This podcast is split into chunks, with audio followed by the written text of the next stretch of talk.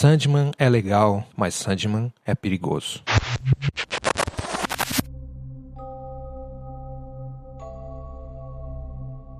Como era de se esperar, a adaptação da série de quadrinhos do Neil Gaiman, o Sandman, feita pela Netflix, está conseguindo um grande sucesso.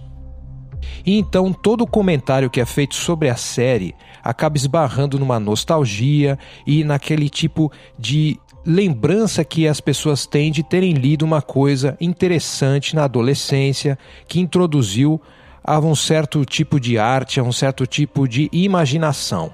Mas eu queria propor aqui uma outra análise, não só da série, mas também do próprio quadrinho.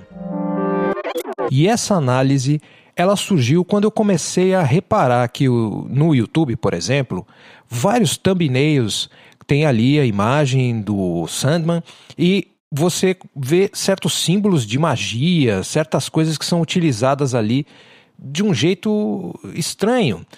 Vamos supor que você fosse um real praticante de magia, que você acreditasse naquelas coisas, e aí de repente você vê nesse thumbnail aquilo utilizado de uma forma sem nenhum tipo de cuidado ao, ao tratar esse assunto, de uma maneira completamente descontextualizada. É mais ou menos o que já vem acontecendo com os compostos psicodélicos nessa nova onda que as pessoas estão começando a usar. Se você for mexer com as pessoas que estudam isso profundamente, e em especial os povos nativos que já vêm usando essas substâncias há muitos anos, você vai ver que isso é, esse uso é cercado de uma série de cuidados, que existem certos rituais, certas coisas que foram criadas para que você tivesse um jeito mais produtivo, seguro e correto, respeitoso de usar aquelas substâncias. Mas muita gente, por exemplo, vai lá e isola a ayahuasca de todo o resto do seu contexto e quer tomar como se fosse alguma coisa só para entretenimento, ou então, mesmo com fins médicos, mas querendo secularizar o uso da ayahuasca, por exemplo. Coisa semelhante veio acontecendo com o uso da meditação. Muita gente propõe que se faça meditação secular, ou seja, completamente descontextualizada da cultura na qual ela está inserida e ela foi praticada durante muitos anos, e aí fazer alguma coisa que seja adaptada ao nosso mundo capitalista e de entretenimento e cientificismo, ou seja, tirar toda a parte que as pessoas acham que é desnecessária da meditação. No mundo acadêmico, isso é chamado de pós-modernismo a gente extrair as coisas dos seus contextos e fazer combinações malucas que muitas vezes vão levar a grandes desastres. As pessoas podem perder seu tempo, ficar confusas e até mesmo doentes por conta de que elas não entenderam que os rituais e todo o contexto cultural das atividades é importante. É o jeito como aquelas culturas tiveram de lidar e de descrever aquelas atividades.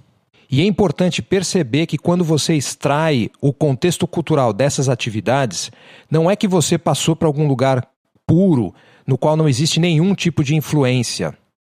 O que você fez foi que você adaptou essas atividades para a sua lógica de pensamento, para o mundo capitalista, para o mundo dos nossos valores ocidentais, no qual o entretenimento, por exemplo, é uma máxima e é um desejo de vida muito importante. Preste atenção agora de novo no Sandman. Olhe para o que foi feito ali, o que o Neil Gaiman faz de modo geral, com as religiões, com os mitos e com todas essas coisas que ele usa como uma espécie de fertilizante para a imaginação dele. Eu não estou condenando o Neil Gaiman, muito menos seus fãs, é claro.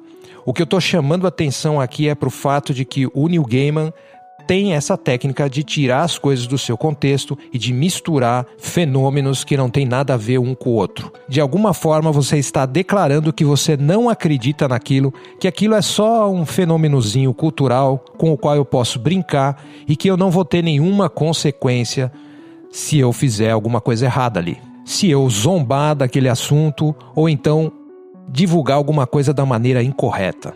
Então, de novo, o Sandman é legal, claro Porém, ele é perigoso porque ele é mais um exemplo de pós-modernismo. É isso aí, então esse foi o episódio de hoje do Mono Estéreo e eu vou dar uma sumida porque eu vou entrar em férias e volto ali por volta do meio de setembro, lá pro dia 15 por aí. Então, se cuide. O site eduf.me, eduf.me, lá você vai encontrar os arquivos dos episódios anteriores e também da newsletter e das coisas que eu escrevi ao longo desses dois anos sem férias nenhuma. E depois a gente se fala. Se você quiser fazer uma contribuição para esse podcast, como sempre, é só enviar qualquer quantia para pix@eduf.me. E agora tem Pix recorrente, também é bem legal para quem quiser assinar o podcast de alguma maneira. Certo? Então aquele abraço e até a próxima.